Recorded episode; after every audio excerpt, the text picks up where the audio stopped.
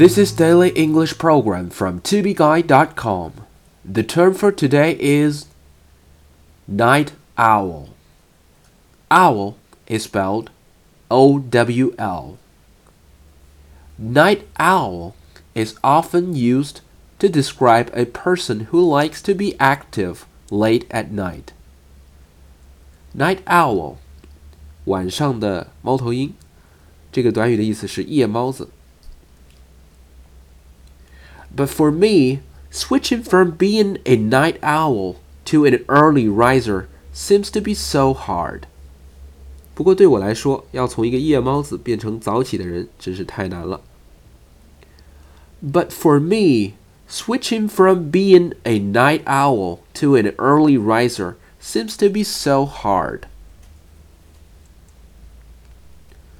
I don't go to nightclubs that often as I'm not much of a night owl. 我不常去夜总会，因为我并不是一个夜猫子。I don't go to nightclubs that often, as I'm not much of a night owl.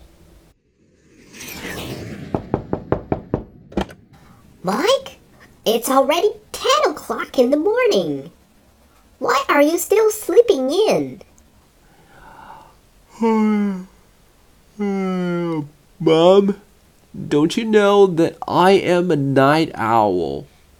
It's so hard for a night owl to be an early birdie at the same time.